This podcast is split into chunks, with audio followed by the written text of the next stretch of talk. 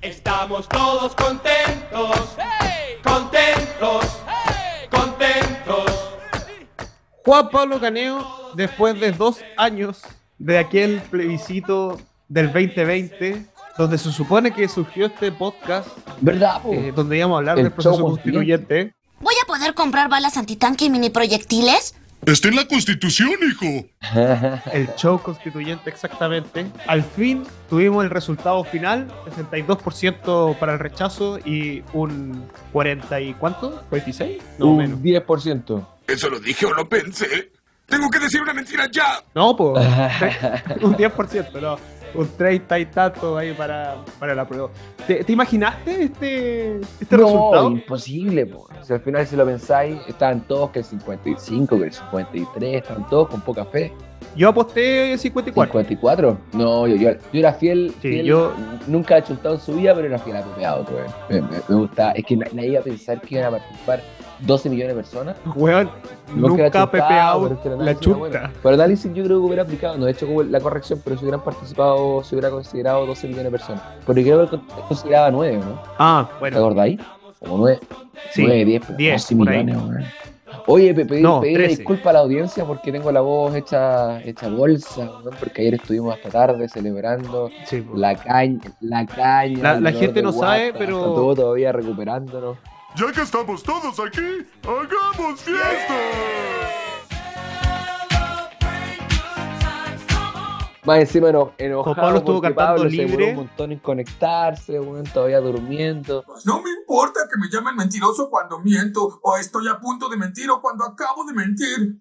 Pero cuando estoy diciendo la verdad, Mentira. Son las 6 de la, Mentira. 6 de la tarde y está recién despertando. Hay que, hay que decirlo. No, ese, ese- hay ese que eres tú, decirlo. Juan Pablo. Ese eres tú. Yo creo que, yo creo que aquí eh, la gente que hace posible Sonido Libre nos odia ¡Por supuesto! porque precisamente Juan Pablo estaba durmiendo porque Insolente. ayer estuvo hasta las altas altas noches, hasta altas horas de la noche insolente. cantando libre Ah, de Nino Bravo. Ya, pero, No, pero- entremos en Pero a detalle. ver, vamos desmenuzando lo que pasó porque yo creo que aquí hay que, hay que hacer hartas lecturas. Eh, La Dalí. Yo sé que después de la guerra son todos, son todos generales, Sí. pero, pero aquí yo al menos veo una derrota contundente. Casi 7,8 millones de personas votaron por la opción del rechazo. Con una participación del 86%. eh, de, de- de cerrarle la puerta quizá a, a lo que nosotros habíamos venido viendo desde el 18 de octubre del octubrismo. Yo creo que aquí la gente efectivamente quería cambios, pero no una revolución ni una refundación, ni, ni cambiarnos ese sentido de identidad nacional que, que existía. No sé qué Totalmente, pensáis tú, porque si hecho analizar los datos y ahí la gente le invito también a revisar que no es solamente la votación con mayor participación de la historia, sino que el rechazo tuvo más votos, cerca de 2 millones de votos más que la aprueba en el plebiscito de entrada. Siendo que, siendo que ese ya Sí, era un, un sí, de hecho- con participación histórica. Bueno, como que todas las elecciones, las últimas elecciones han sido con participación histórica. La de Boris con Cast también, bueno, así como vamos. El apruebo, el apruebo, perdió algo así como 400 mil No, votos. más, más, más, más, más, más. Aunque tampoco es Pero tú decís significativo. como Ah, comparado con la elección. Sí, pues, no. tienes razón. Sí, sí. Con el 2020 perdió como Sí. 400 mil votos. En cambio, el rechazo subió de 1.600.000 a 7,8 No, millones. impresionante. De, ge- de gente que no había votado eh, en muchos años, Sí. hay que decirlo, de gente que no, no ha votado casi. Hoy día lo, lo estábamos escuchando en, en otro programa o no- o en otro podcast, que decían que casi entró 4,8 millones Sí. de votantes nuevos, que ni siquiera votaron Bueno, la segunda vuelta. Ahí entra, ahí entra 4,8. otro po. hablar, pensar del- del- en, el voto, en el voto obligatorio. Chile se convertiría quizás, si es que pasamos Sí, voto yo- vol- eh, obligatorio de nuevo, en el primer país del planeta que pasa de, de voto voluntario a voto obligatorio. El primero. Esa reversión no se suele, no, no es muy común. Mira, yo, yo ahí tengo mis. No, no, no es muy común. Yo, mira, yo soy defensor del ¿Ah, sí? voto voluntario. Por una cuestión bien simple, yo creo que el voto voluntario obliga a los partidos políticos, que son esta intermediación entre el Estado y, y- y la persona, A ganarse los porotos. de, de jugársela, sí, de, de convocar a su gente, de, de tener constantemente renovación, de constantemente estar buscando cuáles son las necesidades de la gente, porque cuando tú tenés voto obligatorio y la gente tiene que ir sí o sí, porque si no va a recibir una multa, eh, se hace más difícil, se dejan estar, no al final no, no buscan esa intermediación necesaria ¿Sabes dentro de la representación. Yo tenía. Pero, Dale. Pero, pero por otro lado, por otro lado, para terminar el punto, eh, por otro lado, yo creo que es necesario aquí hablar de que el voto obligatorio, por, por último, que, que yo creo que la única cosa voy a estar de acuerdo con, con Telier, que lo acaba de decir en la mañana, eh, quedó, quedó, eh, llegó para quedarse, uno, y dos, al final te sinceráis cuáles son las fuerzas políticas que existen, te sinceráis de cuál es el escenario, no, no, no, no camináis sobre arena movediza, sino que sabéis que realmente la gente quiere eso o no ya, lo pero quiere. entonces voto obligatorio o voto voluntario. Yo soy partidario del voto voluntario, pero yo creo que es bueno sincerarnos de que el voto obligatorio permite saber qué es lo que efectivamente estaba pensando el país. Mm. Mira, ahí yo también, hasta ayer, hasta el, hasta el domingo tenía la misma posición, pero, pero pucha, no, no, no quiero caer en que, claro, ahora estoy con el voto obligatorio porque no fue bien, o sea, con el voto voluntario, con el voto obligatorio porque no fue bien, sino que hace rato venía eh, haciendo ruido un argumento, igual es bueno, un argumento liberal. Pero claro, porque uno tiende a pensar, ya lo que decís tú, que igual es un argumento que es el que yo tenía, ¿cachai? Que los partidos políticos se ganen los porotos, que los, partidos políticos hagan todo lo posible por conquistar los corazones y no al final que los corazones estén obligados a votar y puta, por descarte elegir entre uno u otro partido. Pero también está el otro argumento quizás más liberal de que pucha, ¿por qué nos van a obligar a votar siendo que es un deber cívico? Tendría que ser un deber cívico y no una obligación legal. Pero por ahí hace un tiempo había, había revisado que si los liberales y los liberales, no los anarcocapitalistas o los más radicales, los liberales creemos en el Estado, creemos en los impuestos, creemos en, en la policía, creemos que, que es válido que nos restrinjan ciertas libertades en la medida que sean razonablemente argumentadas y que siempre favorezcan un, un bien mayor eh, de la libertad, digamos. Por eso estamos de acuerdo con la seguridad del Estado, digamos, que nos pueda limitar ciertas libertades en favor de precisamente expandir la libertad. Quizás sí sea necesario garantizar que las instituciones políticas no queden a merced de lo que decís tú, de que los partidos políticos hagan la pega, sino que garantizar que las instituciones políticas tengan de verdad el respaldo democrático necesario para que de verdad representen a la ciudadanía. Y ahí tenía un argumento, claro, un argumento de que, Es que eso, yo, yo creo que la representación es liberal. ¿Vivimos realmente en una sociedad de libertades cuando el gobierno, los que deciden las cuestiones públicas, son el 30% de la ciudadanía o el 20% de la ciudadanía? ¿Cuánta gente participó en la elección de convencionales del, y municipal? 43% del padrón, Imagínate. 43. Y de ese 43%, las mayorías, ponle el 50,1, el Bueno. 20,5%. Juan Pablo, Lo hemos lo hemos conversado, ¿no? conversado. Sí, al final acá, acá lo dijimos en su momento. Cuando se eligió a los convencionales, que dicho sea de paso, eh, entrevistamos Ah. a varios porque el podcast surgió por el Literal. proceso constituyente. Fue la pandemia y ya la se que, no- acabó. la que cambió un poco el formato, ya hablemos de contingencia. de, hecho, de hecho, este, este pod- de hecho es que hay que preguntarnos, Pablo. Sí, que ¿Y tenemos que seguir qué? con este podcast. Me acuerdo de este, Si este- tiene- este meme de, ¿Ahora de qué? Buscando Nemo, cuando salen los, los, los peces en las bolsas. ¿Y ahora Sí, qué? po.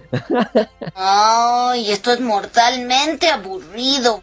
Pero para terminar el punto que quiero hacer, eh, que es súper importante con respecto a lo que pasó, que ya se me está olvidando, se me olvidó derechamente el punto. curado, Gracias, Juan Pablo. La, la piscola de ayer. Hace años que quiero hablarle a la cara, pero no me había atrevido. Hicieron no, efecto. No, no, ese, ese eres tú ayer cantando libre. Eh, ¿Cómo era? Chile se salvó del comunismo. Respira, respira. Sácate la mano. Ah. Había. No, no, pero ¿Qué?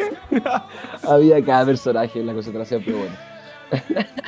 No perdamos las esperanzas. Quiero agradecer a Dios y quiero saludar a mi amada esposa Marge. ¡Lo hicimos, amor! ¡Uh! Bueno, yo vi una bandera ahí Oh, de un movimiento. Transversal, antiguo. rechazo transversal. No, pero, pero rechazo transversal. Pero eh, volviendo al tema, que yo no sé qué estábamos hablando, si ya se me fue la onda. Estamos hablando del voto voluntario. A de que-. De que tú, que había hablado la otra vez, de la elección de los convencionales, de que el show era nació Ah, ya me acordé, me acordé, me acordé. Sí, porque habíamos. Enchufatex, pues Pablo.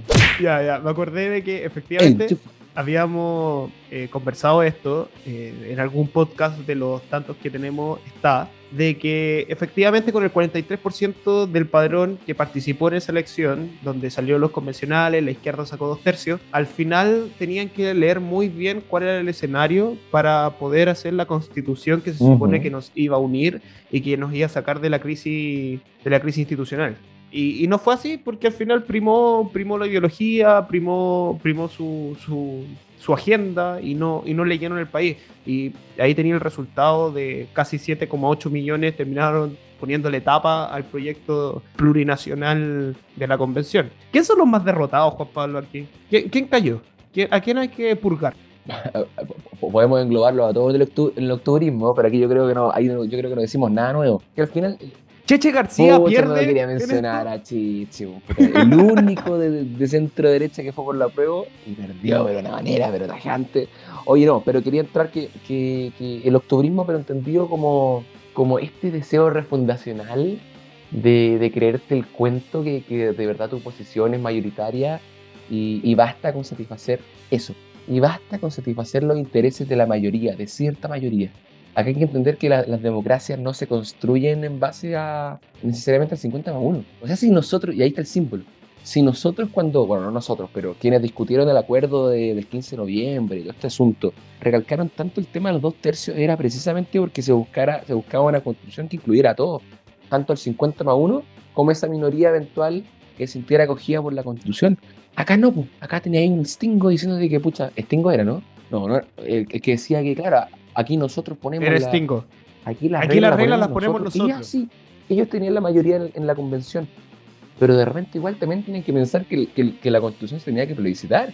Y tenían que, que- que representar a toda la ciudadanía. Ahí tenía un ejemplo de qué es lo que pasó, por ejemplo, en Petorca. Ahí Petorca hay votó que rechazo. agradecer. Siendo que, siendo que esta constitución Oye, supuestamente protegía los derechos del agua, la cacha de la espada, eh, eh, Araucanía y las comunas con mayor participación indígena votaron rechazo. O sea, esa cuestión que los, los privados de libertad Oye, votaron rechazo, weón. Entonces esta cuestión de... Menos, menos el penal donde está Yaitul. Claro, ¿qué habrá votado Yaitul? No, pero oye, ¿Yaitul votará o se organizará? no, no sé.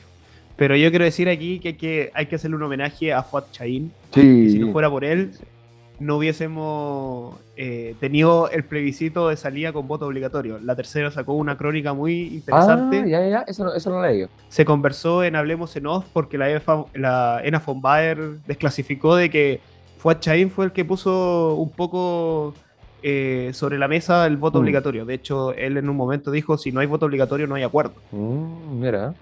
¿Y qué hubiera pasado, Pablo? ¿Qué crees tú? Sí. Igual, lo conversábamos ayer, si hubiera habido voto obligatorio también el plebiscito de entrada, porque insisto, igual... Ah, hubiese ganado la prueba sí, pero hubiera tenido tal, ta- tal, por, por una tal, circunstancia tal, de eh, contexto. magnitud, Mm, no sé.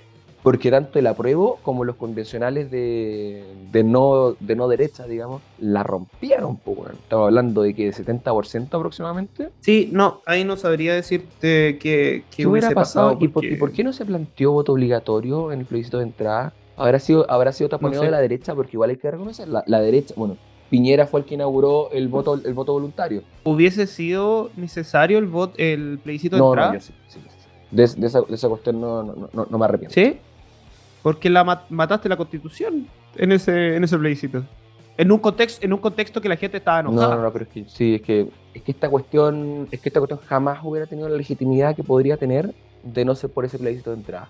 O sea, hoy día, sea bueno, ahora ganó el rechazo, pero la, si hubiera ganado la prueba, esa constitución no hubiera tenido la legitimidad correspondiente si no hubiera tenido el plebiscito de entrada. Lo mismo, ahora el proceso constituyente que se viene, porque sí, auditores, este proceso sigue.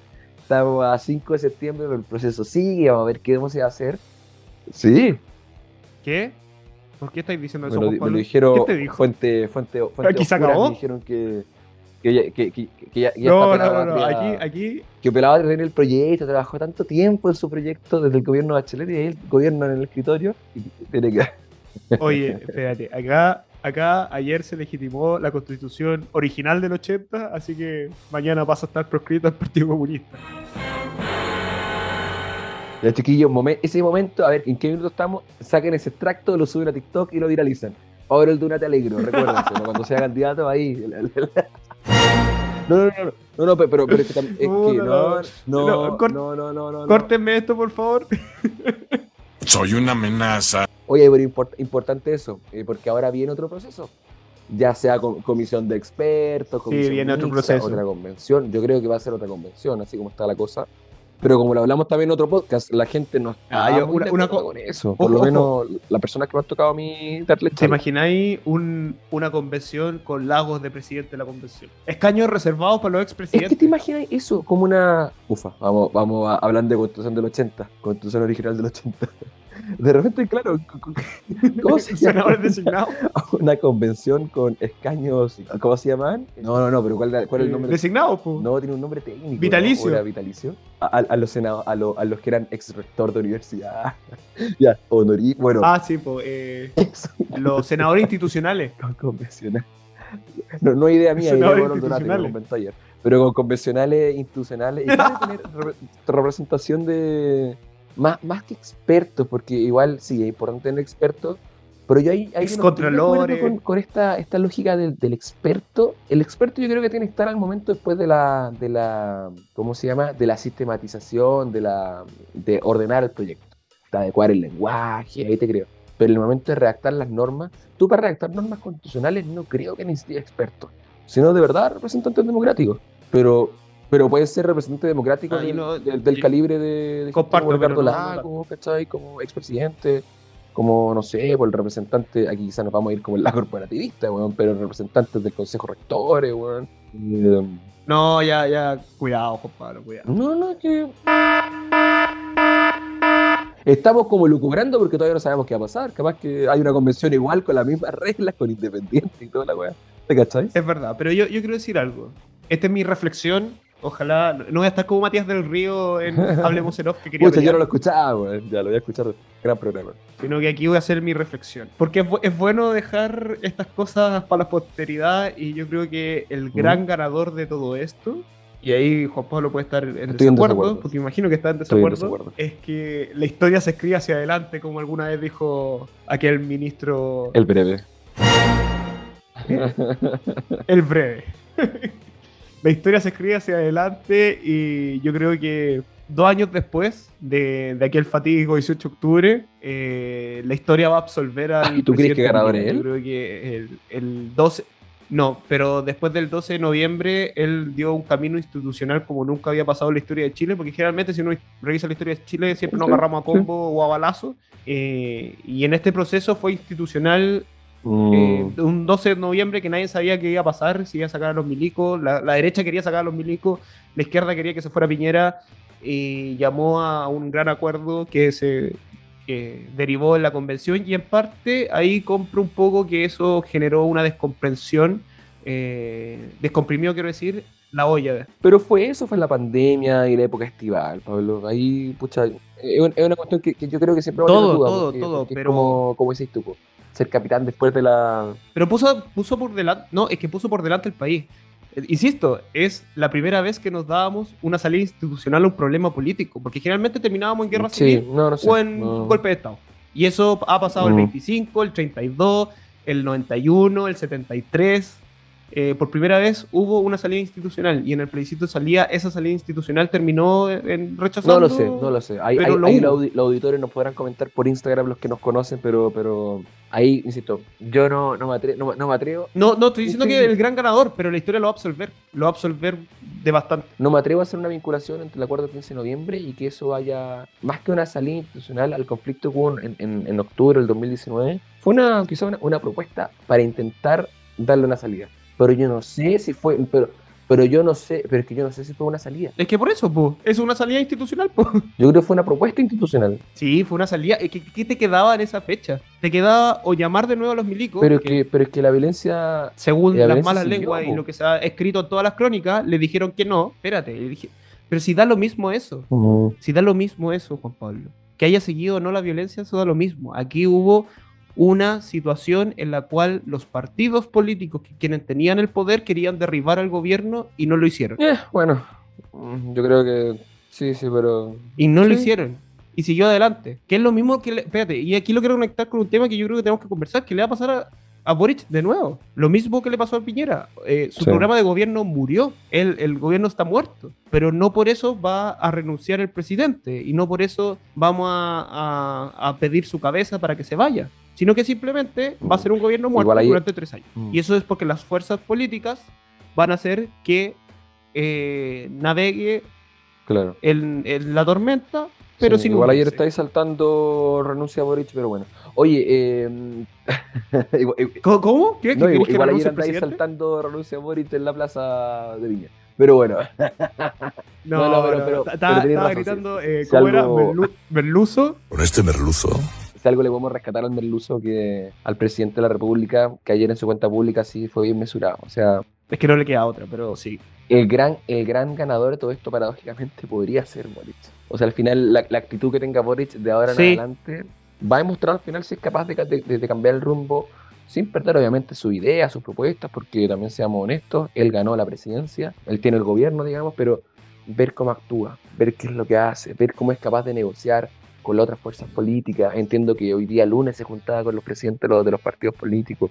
Juan Pablo, eh, para la gente que sepa, estamos grabando Sí. a las 5.17 de la tarde. eh, ¡Cállense ya, maldita sea! ha pasado todo un día y Juan Pablo no sabe lo que ha pasado en ese día porque ha estado durmiendo todo el día después de la gran caña que se mandó Insolente. por la Ya, celebración. ya, del ¿y por qué? ¿Por qué? Por si ¿Tenía que- alguna, alguna noticia? Porque ya, porque ya ha pasado cosas, pues si ya Sí, po, pero, pero se reunió con el presidente dije, del se Senado, reu- se reunió con la Cámara, pero, pero ya, Es que, ya, es que ya el dieron el Pablo, el. Pablo, ya- es que sí, he dormido, pero yo desperté mucho más temprano que tú. Yo, yo, yo, Mentira, si nos despertamos a la misma esa hora. noticia. A mí se me hace que eres ma... Y yo sigo, pero, pero, pero, pero ya se reunió con la autoridad importante, sea, Ya, insisto, acá lo importante es ver cómo es su capacidad de negociación. Ya vimos que el pelado infame, el pelado Jackson no, no, no, no funcionó para eso y parece que su cabeza ya, igual que Isquia, ya van a apartarse del ministerio. No sé si el, no sé si el gobierno, ¿Y pero sí esos ministerios, de sus ministerios respectivos. Pero ahora vamos a ver si el presidente Boric, que es el verdadero líder del oficialismo, eh, logra, logra no- aunar fuerza, como si lo hizo Piñera en su momento. Como tú. Sí, Sí. es un gran Sí. líder de la coalición. Y vamos a ver si Boric logra una este constitución. Porque Piñera. está, esta, ahora sí que podemos hablar de la constitución de Boric, la que venga después. Y vamos a ver si la constitución de Boric resulta ser una constitución que de verdad una. Y no, y no lo veo imposible, no lo veo imposible. Oye, espérate, yo, yo- ya, yo- vamos a ¿Estamos terminar este hora? podcast porque Express. es un podcast, eh, no, no, no estamos en la hora, pero, o sea, sí, en verdad estamos en la hora, pero, pero no podemos dejar pasar el tema del Ah, roteo que ha hecho eso, constantemente la gente de la Nada nuevo. Todo caso. Eh, Ay, qué ordinario. nada nuevo bajo el sol, pero te voy a leer algunos tweets para que comprendas porque hasta Copano hace 45 minutos escribió lo siguiente. Copano que, que, dicho sea paso, es como ese meme de los Simpsons cuando Homero quiere eh, hacer una barbacoa con un cerdo y el cerdo se escapa y como que en cada cuestión que le pasa al cerdo eh, dice todavía sirve, todavía sirve. ¡Solo un poco de lodo! ¡Todavía sirve, todavía sirve! Copano estuvo así las últimas tres semanas con el apruebo. Pero escribió así como, ¿cómo es posible que una comuna que le falta agua, Petorca, haya votado en contra de un proyecto que le entregaba una solución? Es lo que te comentaba al principio, sí. como, como son incapaces de ver de que, claro, de que ese proyecto no era bueno para la pa, pa- pa Petorca realmente. Mira, aquí tengo otro. La, Perdón, perdón, pero, pero creen que de Ñuñoa saben mejor lo que necesita Petorca que Petorca mismo. Siendo que Ñuñoa igual ganó el rechazo, por cierto. espérate. ¿Ah, no? No, no, no, Maldita perdió, seas pero por un comuna de. Ñuñoa. ¡Detengan el festejo! ¡Ese niño está ebrio! Son, son de las comunas de la prueba, son siete comunas de la prueba. Ah, pero 50.04, igual, ya. Ya, Sí, Bien, más o menos. Oye, ex constituyente Yanquileo hace, hace también media hora. No justifico a las poblas Mm. que se creen condominio. imagínate, weón. Oye, re- re- recordar aquí también un fragmento histórico de um, a ti que te gusta la historia.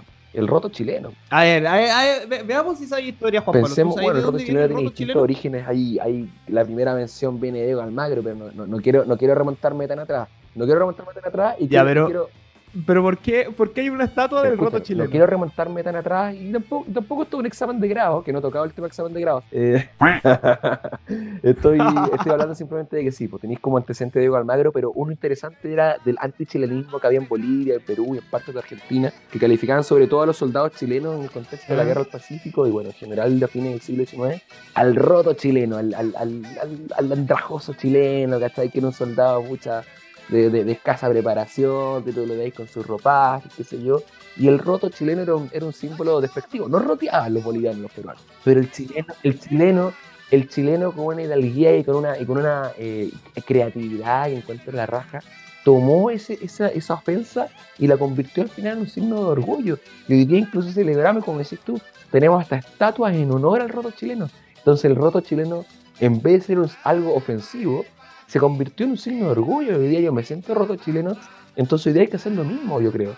Todos estos gallos de izquierda, porque sí, porque en la prueba hay gente de izquierda, gente de centro, gente independiente, pero me refiero en particular a gente progre izquierda que, que mira un poco desde, desde la cúspide de Ñuñoa. Eh, sí, hay que decirles, somos los rotos, somos los rotos, somos la gran mayoría de los chilenos que dijimos no a esta constitución. Y aquí estamos los rotos, llenos de orgullo y bueno, la gran mayoría de nosotros preparándonos para un nuevo texto que de verdad no es una. El roto chileno es mezcla de roca, caliche y cobre. Sí. Ahora, voy a hacer una precisión histórica a Juan Pablo Cani. El roto chileno efectivamente es por lo que tú dices, pero no es por la, la guerra del Pacífico, sino que es por la cuando fue contra la Confederación Perú-Boliviana y generalmente el roto chileno fue una expresión que ocupó también el general Bulnes después de la batalla de Yungay. Y por eso está la estatua, el roto chileno. Yungay, que no, no es Yungay Chile, porque ay, no sé quién fue que dijo que la batalla de Yungay era acá en Chile, sino fue en Perú. La batalla de la Boric, Concepción. Boric cuando dijo la Concepción, Hoy no dijimos, no, no dijimos nada de Irina Caramano, la primera, la primera vez que las mujeres votan en un plebiscito. ah, la primera, el primer plebiscito donde votaban las mujeres. Así que además de todo, es la primera vez que las mujeres podemos votar en un plebiscito eh, nacional, así que se suma a eso, como decía la ministra Orellana, eh, nuestro orgullo. Oye, pero bueno, dentro de ese paréntesis del roto chileno, no solamente hay roteo, hay roteo a nivel nacional, sino también hay análisis callamperos a nivel internacional. Sí, Petro. no, como todas las cosas. Oye, pero mejor terminemos Es que este podcast presidente Petro. o si no nos van a... Ah, que revivió Pinochet. Tú lo revivió. Ayer, ayer Ya, lo estabas invocando, que Juan Pablo. termi- Terminemos. gente, gente celebre, atento a las novedades, Oye. porque se vienen cositas. Se vienen cositas. Solo puedo, A decir, solo puedo decir una cosa antes de terminar. Bendita sea que todavía está la constitución Oh, con la cual podemos seguir. Oye, y que la estudiando. nueva constitución, aprueben, apruébenla sí, pero 2024. de- de- do- 2024. Me- En dos años más, en años marzo del 2024, así me dan, un, me dan un margen en caso de. Uno nunca sabe. Sí, que, que, que Guzmán, Uno nunca sabe, es. Alejandro Guzmán y, y- y Jaime Guzmán incluido me, me escuchen ahí desde, desde la altura. Ya, po. Desde la altura. Oye, y sin se con cositas preparados Ya, vámonos, a mejor. el próximo capítulo. Juan Pablo no se viene nada. bien, tenemos la, la emoción. Saludos a Copano. Saludos, hashtag. Oye, saludo a Mr. Wolf que puso su cuenta en privado.